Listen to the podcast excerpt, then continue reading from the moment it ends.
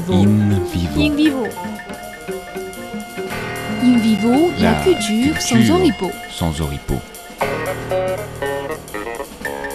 La culture sans oripeau. Sans oripeau. Bonjour à tous et bienvenue dans notre émission In Vivo. Ces dernières années, la Chine recherche une voie qui permet de vivre en harmonie avec la nature, concilier et coordonner le développement économique et la protection écologique pour construire un monde prospère, propre et beau. Vous allez rencontrer Li Cheng, un défenseur et protecteur de l'écosystème.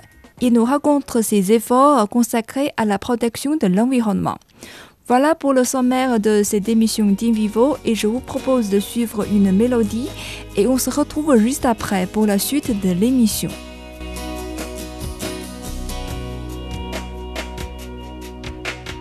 阵阵晚风吹动着松涛，吹响着风铃声如天籁。 站在这城市的寂静处，让一切喧嚣走远。只有青山藏在白云间，蝴蝶自由穿行在青间。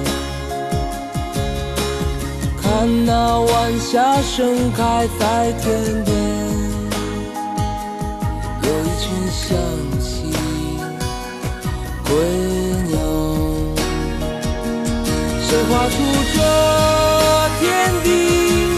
又画下我和你，让我们的世界绚丽多彩。谁让我们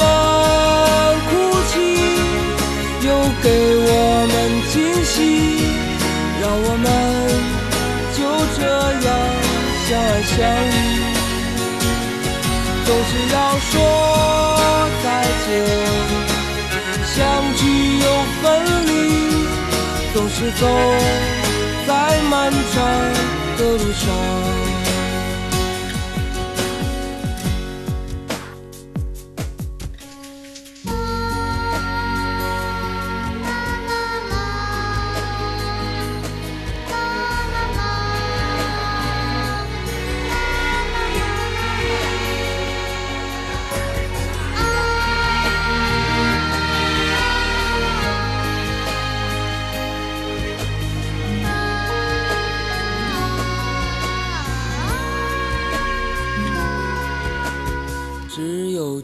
山藏在白云间，蝴蝶自由穿行在青间。看那晚霞盛开在天边，有一群向西归鸟。谁画出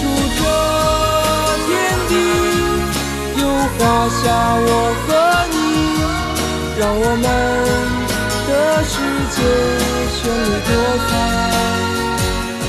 谁让我们哭泣，又给我们惊喜，让我们就这样相爱相依。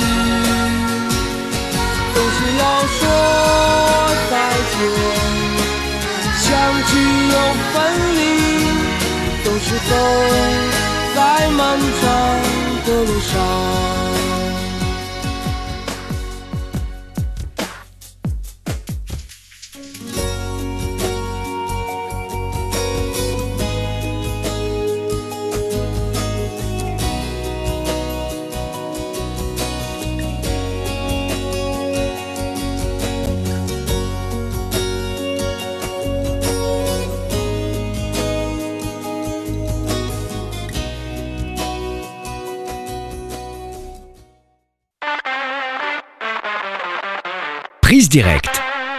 Restez connectés, restez informés.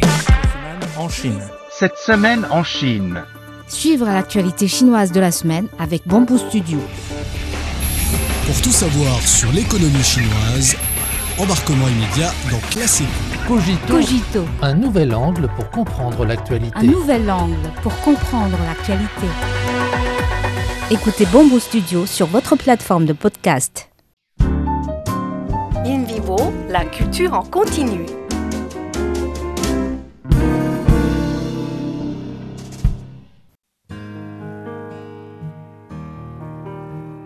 C'est l'aventure d'un fervent amateur de la nature. En 2018, Li Cheng, ingénieur informatique passionné par les animaux sauvages, s'est transformé en défenseur et protecteur de l'écosystème. Ayant pour objectif de protéger les animaux et les plantes sauvages, il a créé la même année le Centre de conservation et d'élevage de Xizijiang dans la province du Guangdong, dans le sud de la Chine. Au cours d'une investigation sur les ressources animalières locales aux alentours de la ville de Huizhou, Li Cheng et son équipe ont découvert l'existence d'une forêt naturelle et d'un grand nombre d'espèces rares préservées dans la chaîne de montagnes Wuqinzhang, située à l'est du Guangdong.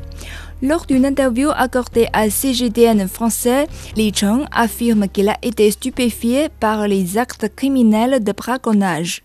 它这个地方像是一棵石瓜胶囊，它把我们整个广东南部的粤港澳大湾区历史上的 Cette zone ressemble à une capsule du temps qui conserve le paysage écologique d'il y a 100 ans de la région. Nous avons vu des pièges visant à capturer les animaux sauvages. 过程当中，也看到了大量的这种违法的盗猎行为啊，比如说我们甚至自己也踩到了一些兽夹 Des。pattes pincées, les animaux souffrent beaucoup, mais luttent encore pour survivre. La scène nous a tellement touchés. C'était cette occasion qui m'a décidé de passer du travail d'investigation et de surveillance à celui de la protection des animaux sauvages en espérant préserver les espèces précieuses pour nos générations futures.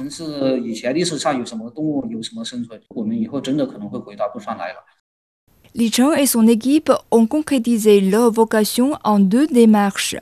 Communiquer avec les départements gouvernementaux sur les actes de braconnage des animaux sauvages et lancer des projets de protection en collaboration avec des fonds de bienfaisance en vue de sensibiliser le public à l'importance de la conservation biologique. Au bout de trois années, leurs efforts se sont montrés fructueux. 这所以在这方面，我们是和政府是密切配合。 En étroite collaboration avec le gouvernement, nous nous consacrons à informer les gens sur la nocivité à manger des animaux sauvages et aux graves conséquences liées au braconnage. Selon Li Cheng, les villageois locaux ont connu une forte métamorphose dans leur prise de conscience. Ils savent maintenant que le pangolin est un animal protégé au niveau national et se sentent très fiers de leur foyer abrite cet animal précieux. Li Cheng se sent très ravi de ce changement. 所以从原来，比如说他们可能有些看到一只穿山甲，他会把它抓起来。 Auparavant, ils vendaient les animaux pour gagner de l'argent, tandis qu'aujourd'hui, ils téléphonent à notre équipe au bureau de la forêt dès l'apparition d'un pangolin. À Wuqinzhang, on a quasiment mis fin au braconnage des animaux sauvages.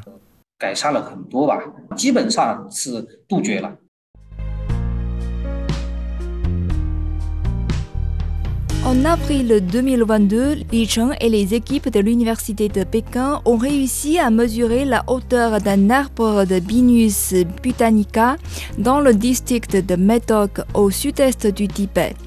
76,8 mètres, cet arbre mesuré par Li Cheng et ses partenaires en usant de la numérisation LITAR a été le plus haut arbre de la partie continentale de la Chine.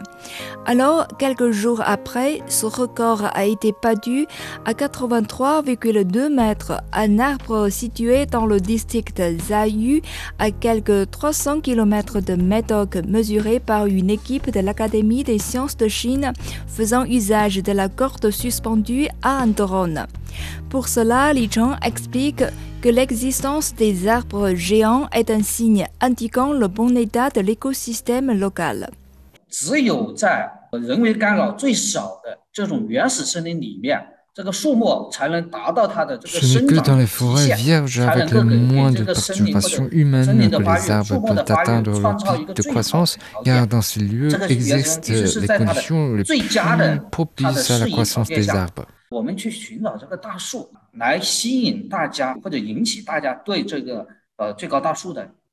De plus, la recherche de l'arbre le plus élevé a pour but de sensibiliser à la préservation des forêts naturelles, un fait qui demeure toujours méconnu du public chinois.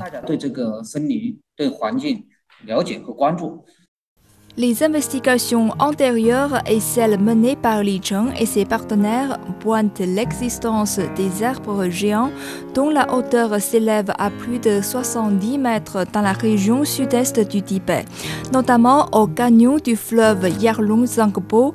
Les conditions géographiques particulières donnent naissance à ces arbres géants.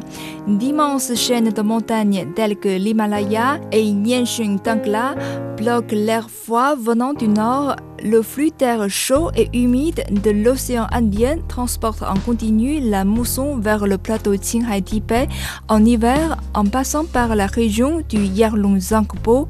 De fortes précipitations se produisent au cours de ce processus, ce qui est favorable à la pousse des plantes.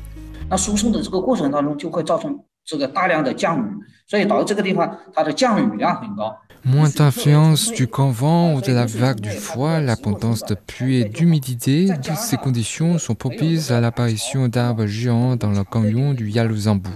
C'est pour cette raison que je suis en pleine conviction que des arbres encore plus hauts sont découverts à l'avenir dans cette région.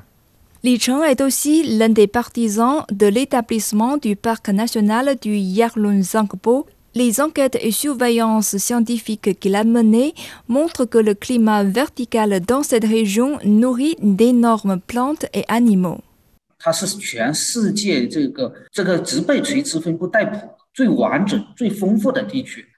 La biodiversité au bassin du canyon du Yalzambou fait de la région la zone qui dispose de la bande la plus complète en matière de répartition verticale des espèces.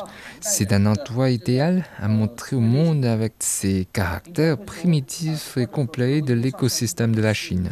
La région porte également un sens significatif dans la recherche sur les impacts du réchauffement climatique sur l'écosystème.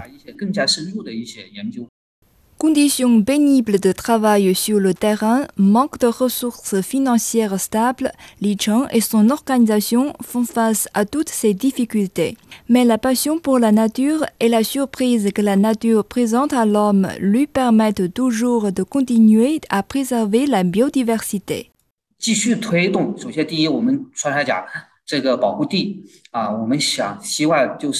À partir des recherches précédentes concernant les facteurs menaçant l'existence du pangolin, nous allons renforcer les efforts dans la construction du couloir écologique et la réhabilitation de l'habitat pour cet animal. En